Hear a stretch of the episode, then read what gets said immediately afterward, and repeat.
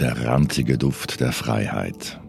Nun ist sie also da, die große Turbolockerung. Nun fremdeln wir mit der Freiheit. Das ist Nia Liest, der Sonntagsbonus zum Podcast «Apropos». Bis auf Masken im ÖV sind letzte Woche eigentlich alle Corona-Massnahmen verschwunden.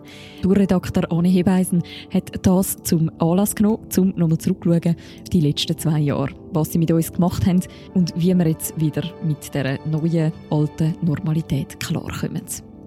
Der ranzige Duft der Freiheit wird vorgelesen vom Tagi-Redakteur Jean-Marc. Viel Spaß beim Zuhören.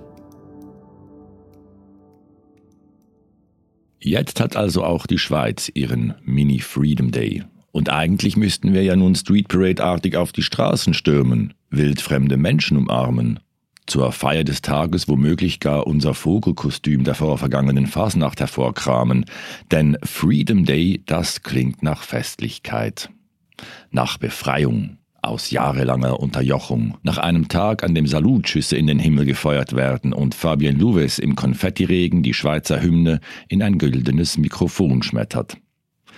Doch irgendwie will es gerade nicht so klappen mit der bedingungslosen Ausgelassenheit. Vielleicht liegt es daran, dass der Freiheitsbegriff, der dem Tag den Namen gibt, in letzter Zeit ein bisschen viel Interpretationsspielraum zugelassen hat. Bedeutet es tatsächlich schon Freiheit, wenn wir uns wieder etwas schlampiger die Hände waschen dürfen und uns womöglich bald im Tram keinen Fließstofflappen mehr vor die Nase spannen müssen? Sollen wir in einen Freudentaumel verfallen, weil nun wieder ungeimpfte Obrigkeitsverächter und Verächterinnen unkontrolliert an den Stammtischen über Gott und die da oben in Bern mitdiskutieren dürfen in letzter Zeit schien es doch fast so, als versuche die Schweiz ihre weltberühmte Neutralität auch auf die Pandemiebekämpfung auszuweiten.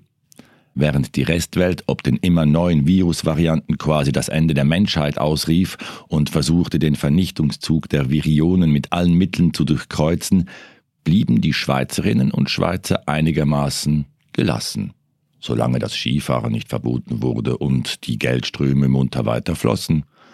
Obwohl sich offiziell niemand ein Massensterben wünschte, mochte dann doch niemand so richtig auf etwas verzichten. Diese Prioritätensetzung hat uns, weil wir gerade so schön in den olympischen Medaillenspiegelanalysen sind, in Sachen Vermeidung von Toten pro 1000 Einwohner den Rang 16 in Europa angebrockt. Mittelmaß also, weit weg von Medaillen und Diplomen und ein Ergebnis, das sich nur teilweise mit der schleichenden Vergreisung unseres sympathischen Völkchens erklären lässt.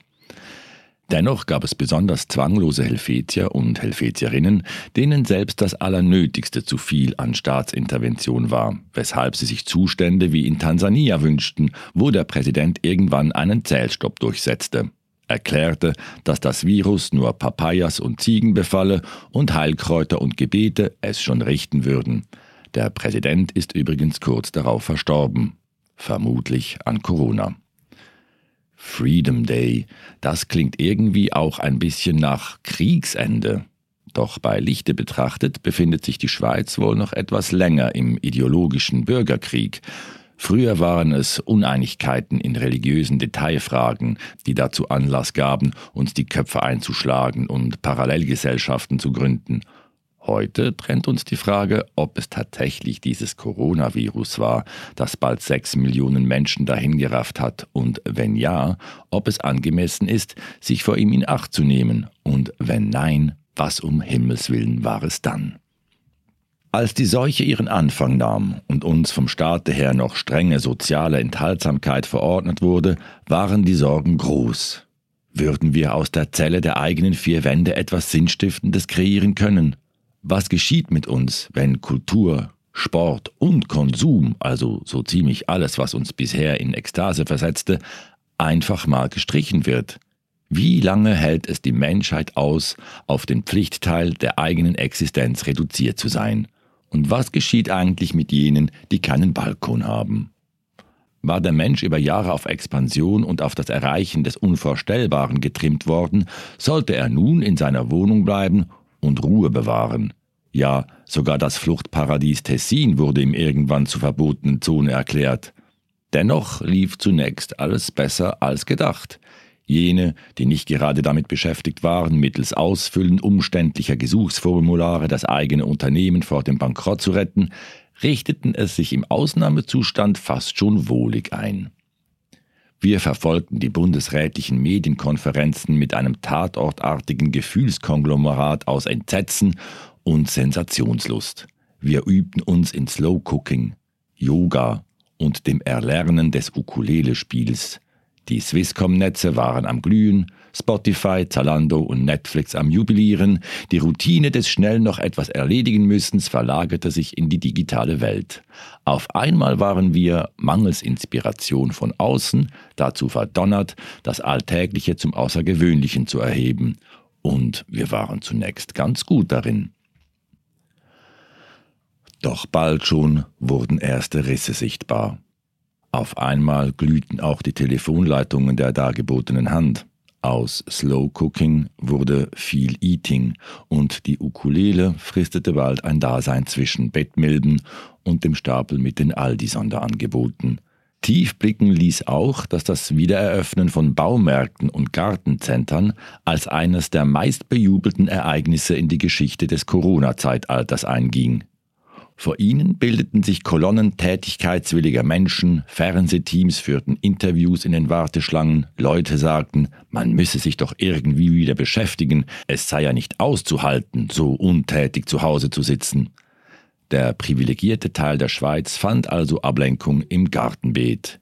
Hinter gewissen Buchsbaumhecken sah es bald aus wie im Garten Eden. Jene, die keinen Umschwung hatten, saßen weiter untätig herum und die ohne Balkon trafen sich frustriert in irgendwelchen Kummerchat-Gruppen. Klar, dass da einige auf sonderbare Gedanken kommen mussten. Klar auch, dass da einige Alt-68er, die früher gegen Krieg, Unterdrückung und fürs kubanische Revoluzertum auf die Straße drängten, nun die Gelegenheit sahen, die alten Freiheitsparolen wieder einmal zum Einsatz zu bringen. Sie wurden erhört. Die Maßnahmen wurden turbogelockert, ein Impfstoff bereitgestellt, doch das Jammern jener, die sich in Sachen persönlicher Freiheit ausgemergelt fühlten, drehte in einer Echoschlaufe weiter. Es will bis heute nicht verstummen. Und so wird wohl nicht einmal dieser Mini-Freedom Day verhindern, dass auch weiterhin krawallige Andersdenker im Volksaufstandsrausch mit Kuhglocken und Liberté-Parolen unsere Innenstädte behelligen werden. Doch was tut eigentlich die Restschweiz? Fremdelte sie zunächst mit der Isolation, fremdelt sie nun mit der neu verordneten Freiheit. Die schon seit längerer Zeit geöffneten Kultur-, Sport- und Zerstreuungsstätten werden nur zögerlich wieder aufgesucht, der Ausnahmezustand freiwillig etwas verlängert. Zu Rate gezogene Verhaltensforscherinnen und Psychologen erklären dieses Phänomen mit archaischen Verhaltensmustern. Dem Menschen gefalle es schon aus purer Überlebensstrategie, Gewohnheiten beizubehalten. Ein Mensch, der damit beschäftigt wäre, täglich mit vollkommen neuen Verhaltensmustern aufzuwarten, würde dermaßen viele Energieressourcen verbrauchen, dass er bald verdorrt auf dem Kompost entsorgt werden müsste. So stehen wir nun also mitten in einer nicht ganz unspannenden Entscheidungsfindung. Bedeutet es für unsere Privatevolution tatsächlich einen Mehrwert, uns wieder ins vorpandemische Leben zu stürzen, mitsamt Schaumpartys, Chuanisbergli und Stage Diving? Oder möchten wir uns doch möglichst viele Gewohnheiten aus dem gemütlichen Lockdown-Kokon erhalten? Anpassungsleistung heißt dieser Übergang von der einen Routine in die nächste im Fachjargon. Und der kann dauern. Im Minimum 66 Tage, hat die Forschung ausgerechnet. Vielleicht auch über ein Jahr. Und es ist keinesfalls auszuschließen, dass bald einmal in hippen Kreisen wieder Lockdown-Revival-Wochen ausgerufen werden, inklusive Radikalrückzug ins Private, Balkonkonzerten, Spontanapplaus für unterfinanzierte Gewerbezweige und ein Parfümieren der Lebenspartner mit Desinfektionsmittel. Eine Frage, die sich in den Tagen der neu gewonnenen Freiheit auch stellt, ist, was denn eigentlich nach der staatlichen Aufhebung der besonderen Lage folgen wird. Der Übertritt in eine unbesondere Lage, das klingt aufs erste Hinhören nicht gerade nach dem großen Thrill. Eigenverantwortung tönt es aus der Wandelhalle des Bundeshauses, was gleichzeitig vernünftig und leicht bedrohlich anmutet. Es will sagen, dass nun Schluss ist mit finanziellem Support für wackelige Geschäftsmodelle und Branchen, die nicht auf Knopfdruck zu alter Form auflaufen. Hört man sich im Milieu der Ökonomie um, dann lautet die volkswirtschaftliche Sofortaufgabe, mehr zu konsumieren denn je, um all das Entgangene zu kompensieren. Zu Beginn der Pandemie kursierte ja noch die idyllische Vorstellung, dass die Corona-Krise uns zum Besinnen auf Werte abseits des Leistungsprinzips bringen könnte. Auch wurde gemunkelt, dass wir als Solidaritätsgesellschaft aus dieser Epoche hervorgehen dürfen. Viel ist davon nicht übrig geblieben. Selbst die viel gepriesene Entschleunigung ist einer allgegenwärtigen Ungeduld gewichen. Die Soziologie sagt, dass aus jeder einschneidenden Epoche etwas übrig bleibt, was eine Gesellschaft prägen wird. Der Zweite Weltkrieg hatte beispielsweise eine Generation von Sparern hervorgebracht. Was wird von der Corona-Krise bleiben? Wird sich bei uns eine finnische Gedämpftheit im gegenseitigen Umgang einschleichen? Oder sind es eher die Michael Jackson-artigen Hygieneticks, die uns weiter umtreiben werden? Wird die Ekstase eine Renaissance erleben? Oder wird diese sonderbare Weltdistanz, die viele verspüren, Bestand halten? Oder bleiben wir dieselben Charakterlumpen wie zuvor, bloß etwas träger im Gemüt, Körperlichkeit und Ausgehverhalten. Fragen über Fragen. Wir werden sie beantwortet bekommen, wenn die Pandemie irgendwann wirklich zu Ende sein wird. Die weltweit gerade wieder ansteigenden Todesfälle lassen vermuten, dass wir uns besser nicht nur im eigenen Garten Eden, sondern planetenweit um die Bekämpfung dieser Seuche gekümmert hätten. Freedom Day hin oder her.